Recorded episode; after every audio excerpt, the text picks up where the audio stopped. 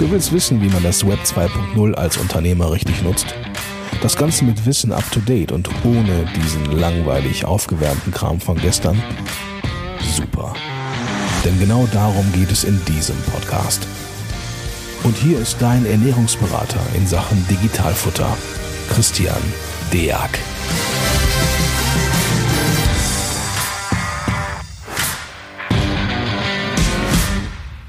Hallo und herzlich willkommen zu einer neuen Folge vom Digitalfutter Podcast. Heute wird es übrigens mal anders, das nehme ich mal vorweg. Ähm, heute bin ich Gott sei Dank nicht alleine. Ich habe einen Dr. Roger Gurtmann von Textu mit dabei. Moin, Roger.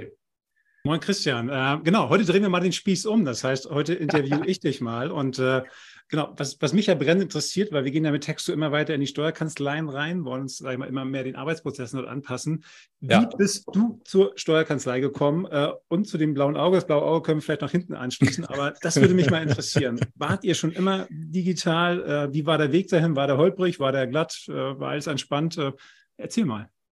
Ja, cool. Da fällt mir gerade ein, dass ich das auch bei der New Gen auch noch erzähle im Juni. Ähm, das scheint sich jetzt zu gleichen. Also irgendwie kommen die Fragen gerade äh, parallel.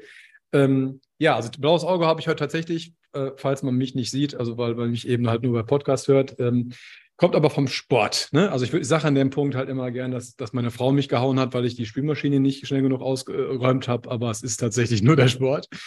Ähm, wie wir dazu gekommen sind. Wir waren eine boah, völlig abgeranzte Bargeldkanzlei, als ich sie damals gekauft habe im Jahr 2016. Wir hatten unheimlich viele Branchen, die, auf die eigentlich keiner wirklich Lust hat. Wir hatten unheimlich viel Gastro, Bordelle und wirklich quer durch den Garten alles das, was Bargeld so hergegeben hat, wussten es aber nicht. Naja, und ähm, wie das dann halt nun mal so ist, man fängt dann halt an und bemüht sich dann äh, trotzdem das Beste draus zu machen. Äh, in der Zeit, wo ich dann auch noch mal zwei kleine Kinder bekommen habe und dann abends mal ins Bordell musste, war das super, aber meine Frau hat es mir Gott sei Dank verziehen.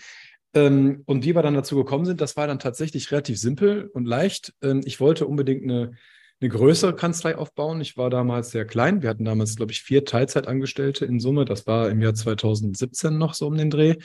Und habe mir dann einfach betriebswirtschaftlich überlegt, hm, ich brauche einen Multiplikator. Und dann bin ich halt zu normalen Buchhaltern äh, gegangen. Also hier habt ihr einfach an, an, an, angetickert hier in Oberhausen und gefragt, äh, braucht ihr noch einen Steuerberater, der für euch die Abschlüsse macht? Und die waren alle zu. Mhm. Ähm, und dann habe ich mir überlegt, naja, lokal ist auch ein bisschen doof. Äh, vielleicht ist ja überregional auch ein Ding. Und dann habe ich äh, mittlerweile einen Freund von mir, den, den René Maudrich, angetickert von Fastbill, einfach bei dem auf dem Impressum, habe mir den rausgesucht und dann war ich wohl der erste Steuerberater, der sich bei dem mal proaktiv gemeldet hat. Und dann kam der direkt von Frankfurt nach Oberhausen gedüst und äh, haben uns dann hier in, in, in, in so einen Biergarten reingesetzt und dann bis nachts geredet. Und habe ich überlegt, hm, digital ist auch nicht schlecht. Ne? Und dann habe ich ihn mal besucht. Und dann hat er mir mal so gezeigt, was denn da alles so möglich ist. Und meine Kanzlei hatte damals als modernstes tatsächlich ein Faxgerät. So wurde es mir damals vorgestellt von den Angestellten, äh, als ich da hingekommen bin kommt super, wenn man aus dem Big Four kommt und dann als modernstes ein Faxgerät dahingestellt bekommt. Aber gut, sei es denn, war ja so. Mhm. Und dann habe ich mal gesehen, was für Möglichkeiten es da gibt und vor allen Dingen, welche überregionale Möglichkeiten es gibt, mit Kunden in ganz Deutschland zusammenzuarbeiten. Und dann habe ich angefangen, die Dativ anzutackern, die mir auch nicht weiterhelfen konnte, wie das denn so geht mit Unternehmen online und Co und habe mir dann selber Mandanten für mich selbst eingerichtet, die ich bezahlt habe, weil an der Hotline konnte mir keiner helfen. So, und dann bin ich halt Stück für Stück da reingeratscht. Ja. Aber, aber das war grundsätzlich nach Branchen offen, weil ihr seid ja mittlerweile, ja. das kann man, glaube ich, äh, ohne äh, zu übertreiben, sagen, schon eine Marke, schon eine Hausnummer im Bereich E-Commerce. Das heißt, das war damals noch branchenoffen. War definitiv branchenoffen, ja. Okay. Ähm, es hat sich quasi durch die Digitalisierung, also dadurch, dass die digitale Zusammenarbeit dann stärker forciert wurde, fielen halt so ein paar Branchen weg, weil zum Beispiel Bargeld ist Bargeld, da kannst du halt nur mit TSE-Kassen ran, aber ähm, das wollten die damals auch gar nicht. Also jetzt nicht nur irgendwie Bordelle, sondern auch Gastro wollte das damals noch nicht. Das war alles noch deutlich vor Corona. Ähm, da hat 2020 uns ja geholfen mit Corona in Anführungszeichen, aber vorher war das echt noch so nerdy eher ähm, haben da aber damals auch schon sehr große Handwerker übernommen, beispielsweise im äh, digitalen Bereich oder auch große Erbengemeinschaften. Das ging halt alles. Also, dass die Belegzulieferung dann digital lief. So, damit haben wir dann äh, im Jahr 2018, 2019 so äh, angefangen, dann über Fastbill halt viel.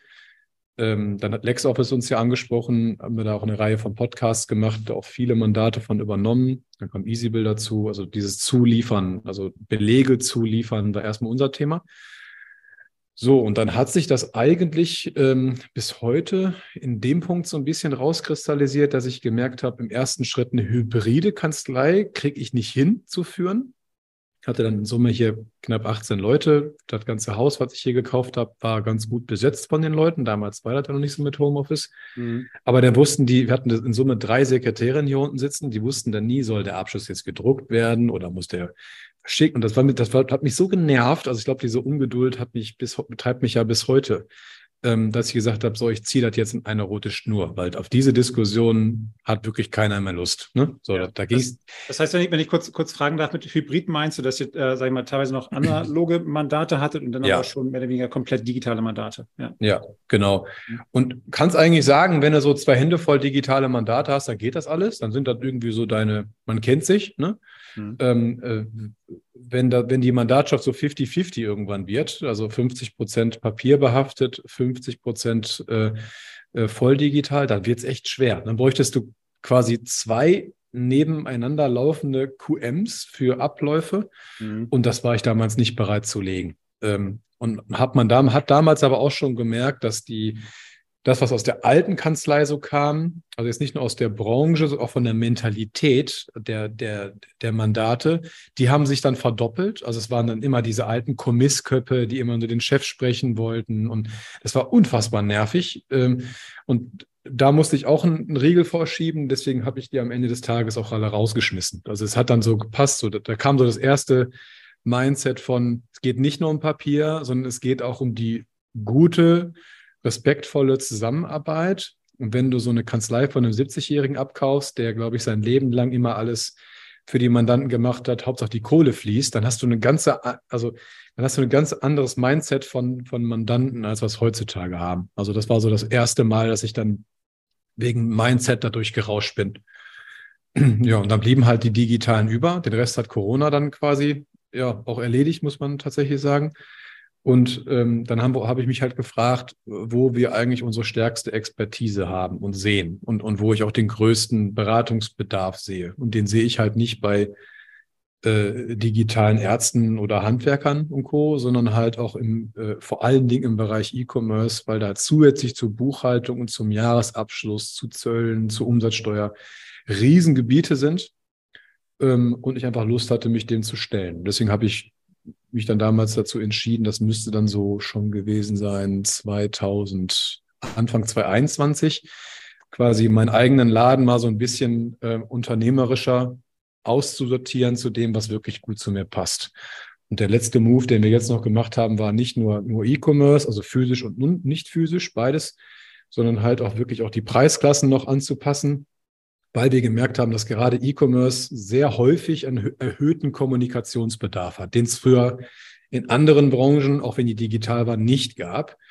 Ähm, und wir das auch einpreisen und, und, und eine, ähm, eine, Struktur für aufbauen mussten, ob das jetzt ja. WhatsApp Business oder was auch immer ist. Ja, genau. verstehe. Wenn du jetzt mal zurückblickst äh, und sagen würdest, äh, oder anders gesprochen, ihr habt ja eine Transformation gemacht, quasi von der analogen Kanzlei zu einer digitalen Kanzlei. wenn wir jetzt mal sagen, ja. unabhängig von der Branche, ne, sei es das E-Commerce oder was anderes, hättest du das vielleicht im Nachgang konsequenter machen müssen oder ging das gar nicht, weil du kannst ja nicht einfach, äh, sag ich mal, die Mandanten rauswerfen, dann bricht dir auch ein gewisser Umsatz weg. Ähm, was ist so dein, sag mal, deine Erkenntnis aus dieser Phase? Ähm, ich war zu sehr am operativen Tagesgeschäft tätig, um zu merken, dass ich mich schneller hätte ähm, okay. spitz aufstellen müssen. Also von, von, von, von, der, von den Branchen her. Ich war teilweise so zugenagelt hier als einziger Berufsträger mit fast in Summe fast 20 Angestellten, dass ich teilweise hier noch nicht mal zum Klo kam. Ne? So, und das habe ich auch gar nicht mehr realisiert. Ich habe das als sportliche Herausforderung gesehen, meinen Tagesablauf und Tagessoll zu schaffen. Also ganz menschlich jetzt einfach von mir heraus. Ich habe die Überlastung nicht gespürt und habe hab die Grenzen einfach nur verschoben, ja. ohne mir Gedanken darüber zu machen, ähm, das hältst du nicht bis 70 durch, also wenn das so ein Ziel sein sollte. Ähm, und vor allen Dingen äh, ist es nicht gut, weil die Mitarbeiter ja trotzdem unzufrieden sind, weil die kriegen dich ja trotzdem nicht häufig genug. Ne? Du komm, mhm. wirst deinem Soll nie gerecht. Und was ich jetzt halt daraus gelernt habe, war, ich würde deutlich schneller in Strukturen denken bei einer Kanzlei. Also nicht nur Struktur, dass ich eine Jahresabschlussabteilung, FIBO-Abteilung, das hatte ich am Anfang auch nicht, mhm.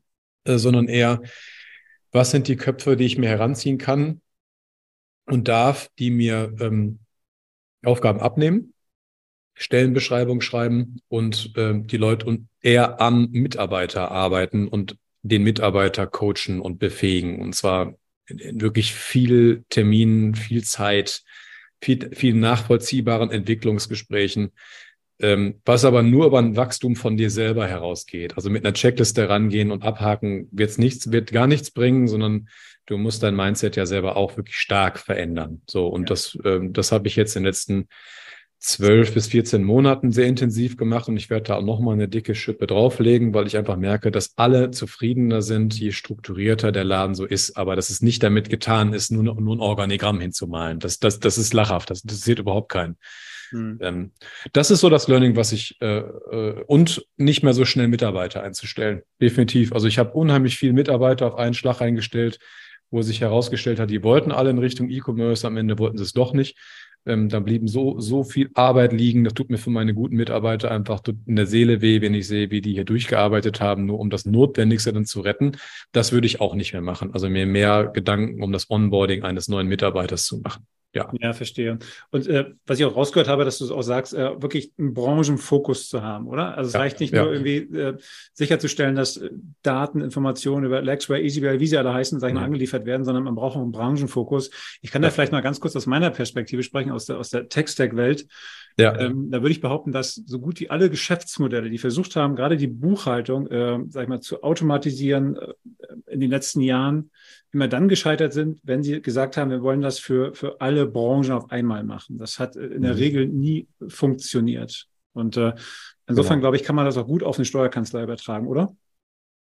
Absolut. Also äh, ich bin der festen Überzeugung, also ich habe das am Anfang mal in so einem Coaching gehört, da habe ich den Satz nicht ganz verstanden, aber der einzige Sinn des Unternehmens besteht eigentlich darin, einen Sinn für seinen Kunden zu stiften. Und, und das kannst du wiederum nur dann, wenn du den Kunden tatsächlich verstehst. So, und das ist schon schwer genug, hm. ähm, Leute zu verstehen, mit denen man auch nicht regelmäßig zu tun hat. Das heißt, da braucht man dann wirklich regelmäßige Abstimmungen und Calls und Termine und gezielte Fragestellungen. Ähm, das ist schon schwer genug mit einer Branche. Wenn ich jetzt zehn verschiedene davon habe, die ticken nun mal halt komplett verschieden. Ähm, äh, die werde ich nie dann alle verstehen und auch allen nie gleichermaßen gerecht werden, weil da geht es halt nicht um eine Buchhaltung, sondern da geht es wirklich um diese Soft Skills, die ich dann da legen muss und da vielleicht auch spezielle Angebote hinzulegen. Ich kann für eine Branche spezielle Angebote hinlegen, das jetzt bei uns, keine Ahnung, Verfahrensdokumentationen sind oder summarische Verprobungen oder äh, die Online-Terminkalender, die, die, die von denen aus so kamen, das geht dann, das kostet unheimlich viel Zeit und Nerven, aber wenn ich mir jetzt überlege, ich hätte hier zusätzlich noch äh, lokales Bargeschäft, die, die wollen halt eine ständige Erreichbarkeit, äh, die wollen den Chef permanent auf dem Flur treffen. Das beißt sich, das funktioniert schon mal gar nicht. Ne? So, das heißt, da müsste man noch mehr clustern in Sachen, die ähnlich, ähnlicher sind. Aber meines Erachtens kommst du dann nun am meisten äh, auch, auch am stressfreisten durch, in Anführungszeichen stressfrei, ähm, wenn man sich halt wirklich auf eine Branche spezialisiert und die auch versucht zu verstehen. Ja. ja. ja wie gesagt, ne, aus meiner Perspektive äh, kann ich es genau spiegeln. Dann meine nächste Frage, die, die, die genau da anschließt. Als ihr damals diesen Umbruch gemacht habt, ähm, sage ich mal, gab es ja so gut wie noch keine Benchmarks. Das heißt, man konnte sich eigentlich nirgendwo informieren, wie setze ich das um? Ja, wie, wie baue ich Prozesse? Ja. Wie, äh, sage ich mal, entwickle ich die Mitarbeiter gerade in diesem Bereich weiter? Wie bringe ich dieses Wissen auch in die Köpfe? Und äh, ich kenne dich ja als jemand, der, der nichts beschönigt. Das heißt, äh, wie bist du damals vorgegangen? Ähm, und wie würdest du Stand heute vielleicht vorgehen? Und ich denke mal, dass uns vielleicht auch heute viele, viele Steuerkanzleien zuhören, die wahrscheinlich genau vor derselben Herausforderung sind und jetzt vielleicht auch den einen oder anderen Fehler eben auch dank dir vermeiden können. Also da passt ja natürlich das jetzige Bild von mir sehr gut zu. Ich habe noch nie einen Podcast, also ich, ich weiß gar nicht, wann ich das letzte Mal ein blaues Auge in einem Interview hatte, aber ähm, so war das damals sinnbildlich. Ähm, ich habe den Kopf aus dem Fenster gesteckt und äh, erstmal zwei geschossen bekommen, bevor der dritte Weg irgendwie äh, klappte. Als Pionier sagt man ja klassisch, verdienst du kein Geld. Und als Pionier ist äh, ist das eigentlich dein Lieblingszitat? Äh, warum fallen wir, Mr. Wayne? Du musst einfach einmal mehr aufstehen, als du hingefallen bist. Ne? Also wir lernen wieder aufzustehen. Mhm. Und das, so habe ich mich damals auch gefühlt. Also ich konnte mir weder bei der DATEV noch bei, ihr macht das ja beispielsweise auch prima, dass wir mit den Leuten jetzt reden. Das war bei keiner Firma, mit der ich früher angefangen habe, war das so. Ich, da war das, glaube ich, eher so ein so ein, so, ein, so ein Denken, wir wollen mit denen nichts zu tun haben und die mit uns auch nicht, was echt schade ist. Äh, und da ja. war ich ja auch einer der Ersten, der gesagt hat, Jungs, mir ist halt eigentlich wirklich shit egal, wer du bist, Hauptsache ist, wir können miteinander reden. Ähm, und das hat sich ja, etabliert sich auch bei Beratern ja jetzt mit, also nicht wegen mir, aber dieses, das Denk, das, das Umdenken ist ja da. Ähm, das heißt, man, geht, man begeht sehr oft einfach Fehler. So als Beispiel, ähm, einer meiner teuersten Fehler war, ähm, wir sollten dann äh, durch diese ganzen verschiedenen Tools, die wir so nutzen, die keiner Mensch, kein Mensch konnte sich das mehr merken, was wir denn überhaupt für Tools alles haben. Mhm. Äh, jetzt nicht nur nach extern, sondern auch nach intern. Ähm, haben wir dann eine ganze Homepage hochgesetzt, ähm, äh, nur für uns intern quasi als Wiki-QM-Prozesse. Das hat mich ein Vermögen gekostet, also bestimmt 50, 60.000 Euro. Und das konnte ich komplett dann einstampfen, als es dann hieß, na ja, wenn wir jetzt schon im Homeoffice arbeiten, dann macht es ja auch Sinn, Jahresabschlüsse direkt online zu bearbeiten und darauf rumzumalen, wie wär's denn mit einem iPad? So, und dann habe ich mal 20 iPads nochmal gekauft und festgestellt, dass das auch ziemlich teuer ist. Ähm, und dann gesagt, na ja, mit einem iPad auf einer Homepage rumschreiben ist schwierig, das ist besser in OneNote. So, und als wir dann OneNote eingeführt haben, konnte ich die ganze Homepage wieder einstampfen. So. Äh, da hing echt Herzschmerz dran dann, aber es, ne, es war, ging halt kein Weg dran vorbei. So, das, das ist halt, glaube ich, darauf darf man sich dann einfach einstellen, dass das eine, ja, man, man sucht und findet äh, und manchmal auch das Falsche. Das ja. gehört da dazu. Ähm, da haben halt die Leute, die sich jetzt da hinten dranhängen, natürlich ein leichteres Spiel, weil die sich ja einfach auf die Pfade schon begehen müssen, so äh, dürfen, die schon mal ausgetreten sind. Das ist, ist ja okay. Aber ähm, die, das, wo ich am meisten draus gelernt habe, war jetzt eigentlich mehr auf mich selber zu achten, aber gar nicht wegen Yogamatten, Work-Life-Gedönse oder sowas, sondern man kommt unfassbar schnell durch neue Projekte, wenn man so äh, gepolt ist wie ich, in so einen Sog, dass man sagt, das schaffst du. So, mhm. und ähm, das geht auch eine Zeit lang echt gut. ja, und wenn es dann irgendwann zu viel wird, dann verschieben sich bei einem intern die Grenzen. Und wenn du im Laden halt keinen hast, der dich stoppt, dann ähm, äh, kann das bei so einer umfangreichen Umstellung, die ich ja von ganz analog zu komplett digital in, in nicht neun Monaten gemacht habe, ähm, schon sein, dass du dich da unfassbar unnötig teilweise auch über überschätzt und verhebst. Also ich würde dann mehr tatsächlich, was ich heutzutage fast täglich tue, meditieren. Ich würde halt in den, gerade in den Phasen, wenn ich merke, dass ich gedanklich so ein Biss nach vorne kriege und, und so jähzornig werde, dann würde ich mehr auf meine innere Ruhe achten, um vernünftigere Entscheidungen zu treffen, ähm, die sowohl körperlich als auch finanziell einfach bessere Auswirkungen haben.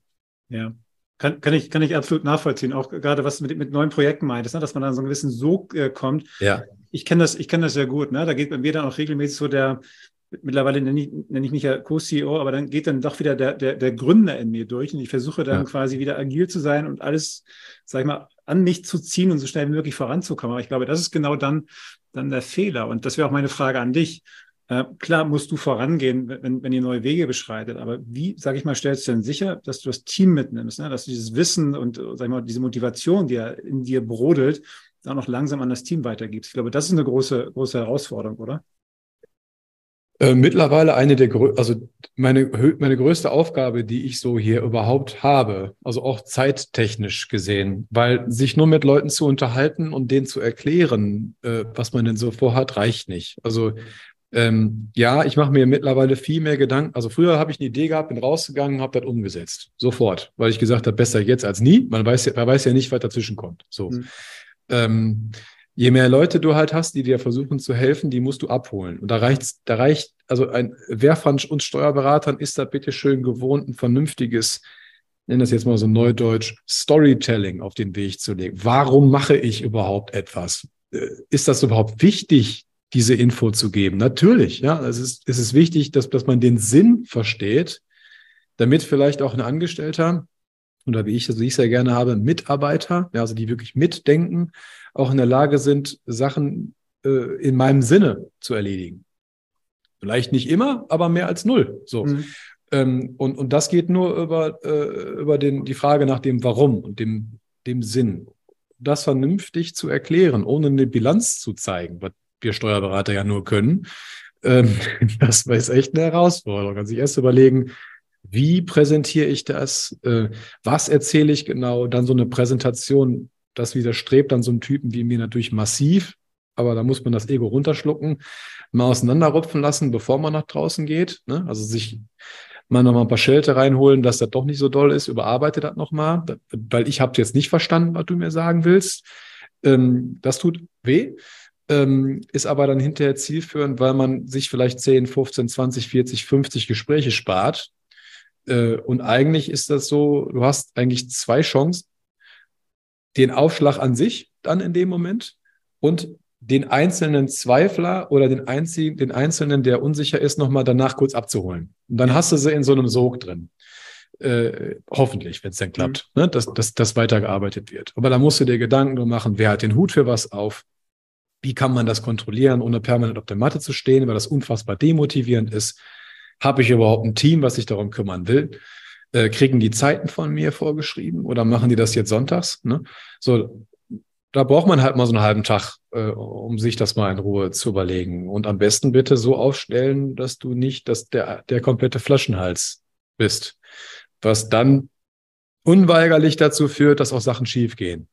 Klar, aber vielleicht wären sie mit dir auch schiefgegangen. Ich meine, da sind wir Steuerberater ja manchmal boniert genug, um zu denken, dass wir nur wir das können. Aber das sind ja alles äh, neue Sachen, in denen wir genauso wenig Ahnung haben. Und, und, und, und Projektleitung und Projektführung sind wir halt alle nicht ausgebildet. Also das ist, glaube ich, echt ein ganz großes Ding. Also Projektleitung und, und Storytelling ähm, wo ich mich massiv auch fortbilden lasse äh, seit, seit Monaten, weil ich will, dass den Leuten ja auch Spaß macht. Ich will denen nicht einfach eine Aufgabe geben und dann sollen die es abhaken, sondern die sollen da am besten dahinter stehen, das verstehen und, und von sich aus neue Vorschläge machen, ähm, weil das uns allen nur weiterbringt. Ja. Ja. Absolut. Ne? Also äh, klar, ich meine, mittlerweile kann man kein Unternehmer gründen, ohne dass dann jemand sagt, Mensch, was ist eigentlich deine Vision? Und äh, ich, ich, bin vollkommen bei dir, ne? weil ich meine, das ist ja das, was, was du als, als Gründer, als Geschäftsführer ja immer im Kopf hast, was, was dich immer antreibt. Und äh, du kannst nicht erwarten, dass das äh, mal, aus deinem Kopf per se auf deine, dein Team überspringt. Insofern ist das, glaube ich, fundamental genau. auch, auch Erfahrung, die ich, äh, sag, sag ich mal, machen musste. Hm, Vielleicht mal eine andere Frage, die auch in diese Richtung geht. Wir beide wurden ja noch so in dieser alten hierarchischen, äh, sag ich mal, ähm, ja doch sehr dogmatischen Steuerwelt sozialisiert. Äh, gerade so beim Thema Fehlerkultur. Ne? Als ja. du meintest ja, wenn ich neue Wege beschreite, werde ich definitiv auch Fehler machen. Und ich weiß ja nur zu gut, dass gerade Menschen, die im, im Steuerrecht studiert oder eine Ausbildung gemacht haben, ähm, sag ich mal, immer versuchen, Fehler so, so gut wie möglich zu vermeiden. Das ist doch eigentlich, das beißt sich doch, oder? Total. Wie, wie geht ihr damit um in der Kanzlei? Ähm, also erstmal widerspricht sich das total und, und wenn man ganz ehrlich ist, ähm, seitdem ich den Berater gemacht habe, äh, merke ich auch, wie viel, wie unfassbar viel Müll mir früher in den letzten Jahren so erzählt wurde, von wegen, das wäre dann so richtig, äh, einfach nur, weil man das schon immer so gemacht hat, so hochlebe der Vorgang oder hochlebe das Vorjahr.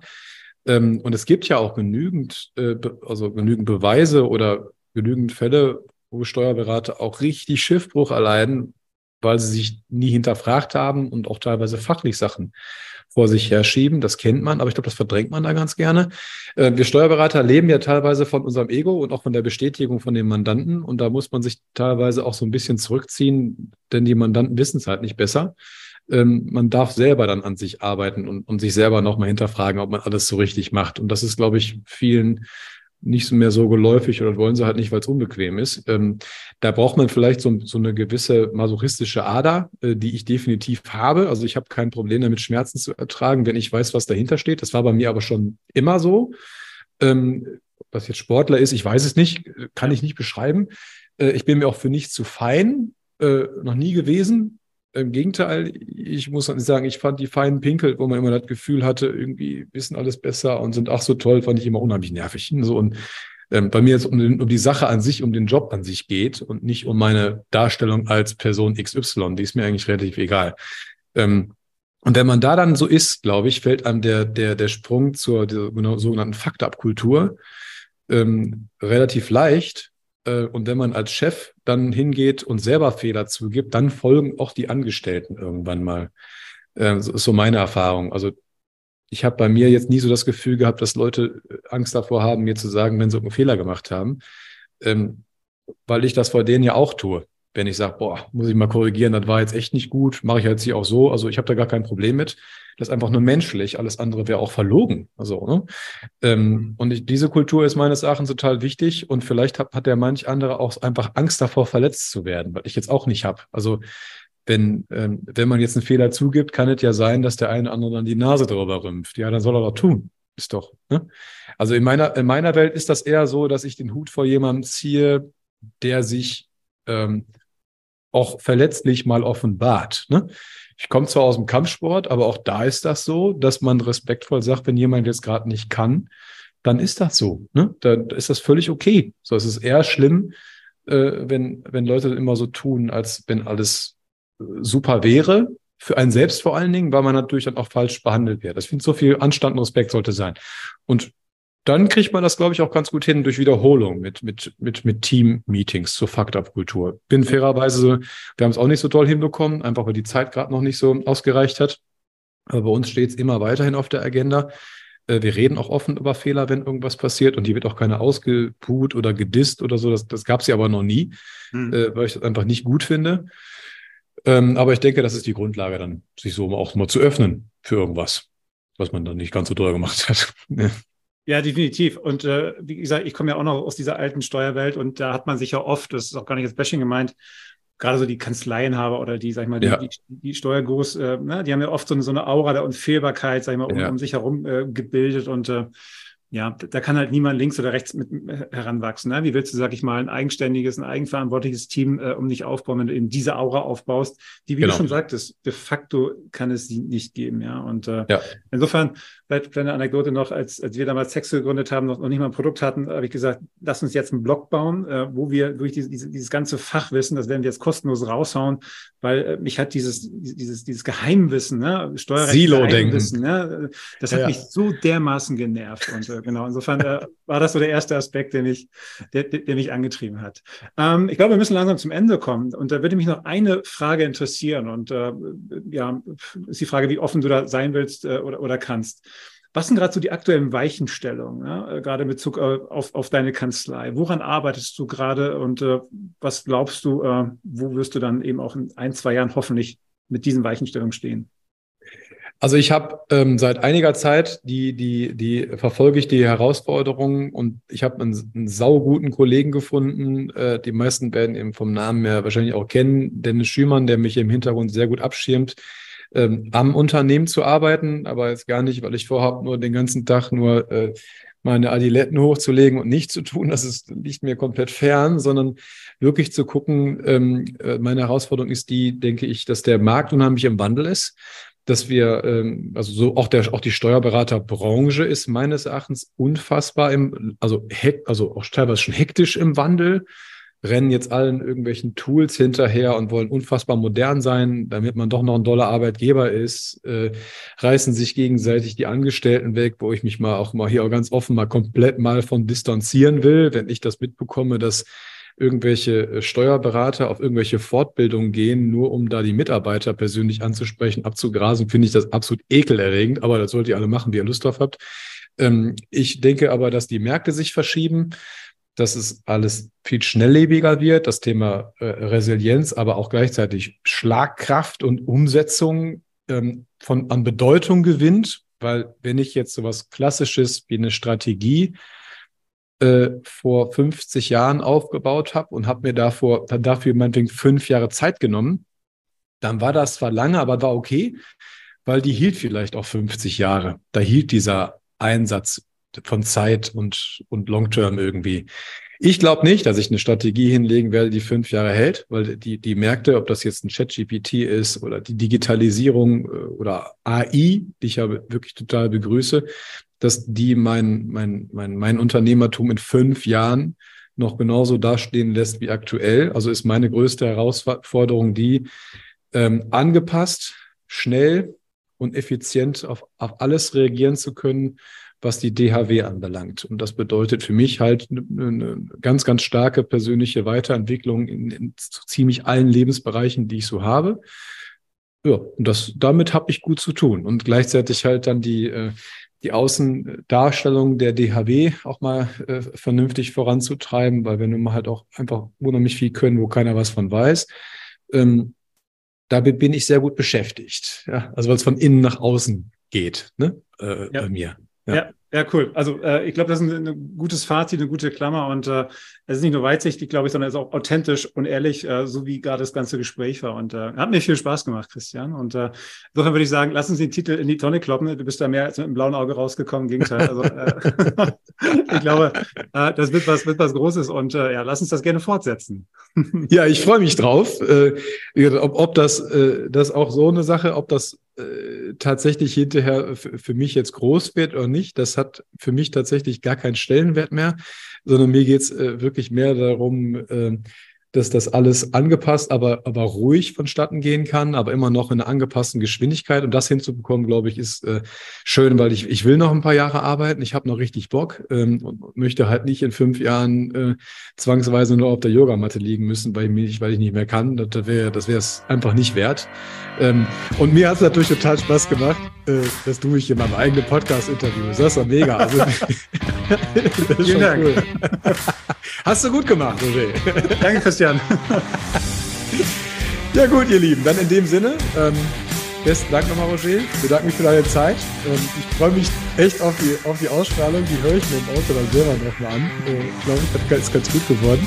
Und euch allen ganz lieben Gruß. Bis dahin. Ciao. Tschüss.